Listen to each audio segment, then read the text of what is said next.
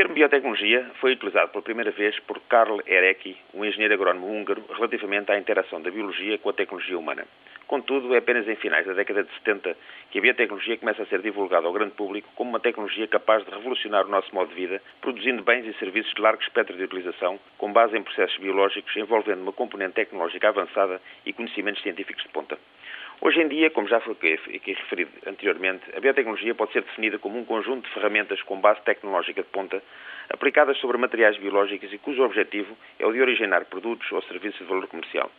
Os primeiros produtos da engenharia genética começaram a entrar no mercado nos anos 80, quando a insulina produzida a partir de bactérias transgénicas chegou a farmácias americanas. Na década seguinte, os primeiros alimentos transgénicos chegaram às prateleiras dos supermercados de vários países. Atualmente, mais de 50 milhões de hectares em todo o mundo são cultivados com plantas transgénicas. No entanto, essa tecnologia desperta ainda muita desconfiança, gerada sobretudo pela falta de informação. Em Portugal, a grande revolução biotecnológica está ainda por ocorrer. Se é verdade que em matéria de investigação científica muito se avançou, é também verdade que esse desenvolvimento não se traduziu numa verdadeira indústria biotecnológica, sendo diminuto o número de empresas na área de biotecnologia que estoicamente resistem no mercado nacional e que saudamos pela sua tenacidade. Se pensarmos na forma negativa como alguns setores da opinião pública encaram, por exemplo, as plantas transgénicas, parece que em termos nacionais a desconfiança chegou mais depressa do que a confiança na biotecnologia, contrariamente ao que aconteceu noutros países europeus. Embora a responsabilidade dessa situação possa ser atribuída parcialmente aos emissores do conhecimento, os cientistas, e aos seus receptores, os empresários e industriais, parece óbvio que a grande responsabilidade está na lacuna de, chamemos-lhe assim, mensageiros biotecnológicos que possam fazer a ponte entre uns e outros e estabelecer canais de diálogo, colaboração e confiança. É também uma responsabilidade dos biólogos que trabalham nesta área a promoção, divulgação e contribuição para o desenvolvimento da biotecnologia, numa última oportunidade para que não se perca em definitivo uma aposta tecnológica que tanto pode contribuir para a valorização de recursos naturais convencionais.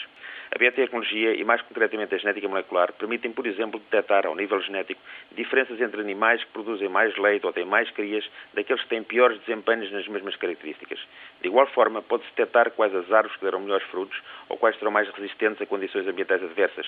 Esse conhecimento e capacidade de diagnóstico rápido, fiável e precoce pode ser incorporado pelos produtores e agricultores numa verdadeira gestão de recursos suportada por marcadores genéticos, numa incorporação clara do conhecimento científico ao serviço do mundo empresarial. Se com os mesmos processos químicos se pode construir um medicamento ou uma arma química, de igual modo, com as mesmas ferramentas da biotecnologia, se pode produzir um bem de utilidade pública ou um produto irrelevante.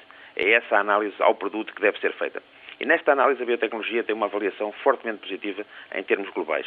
Se a investigação biomédica vai permitindo chegar mais longe na cura das doenças e no alívio generalizado dos sintomas a elas associados, os produtos derivados por processos biotecnológicos na indústria farmacêutica estão em sintonia com essa investigação, permitindo que os seus resultados traduzam em produtos comerciais de larga produção e com um custo mais acessível.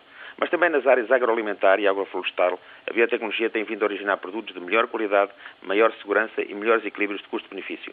O que falta então para que as cerca de 30 empresas de biotecnologia em Portugal se multipliquem por um fator de 10 para que não se perca esta faceta de modernização? Por um lado, falta espírito empreendedor e de risco. Aliás, em muitos outros países não se fala tanto em capitais de risco, mas sim em capitais de ventura ou de oportunidade. Todavia, numa área em que apenas um número minoritário de empresas se ingra no final dos primeiros cinco anos, o fator risco não deve ser escamoteado. Faltam então novos modelos de financiamento para promover parcerias entre os laboratórios de investigação e os empresários e empreendedores. E os tais mensageiros biotecnológicos que percebam bem as duas faces da mesma moeda, ou já agora da mesma nota, já que é de um investimento muito rentável que falamos.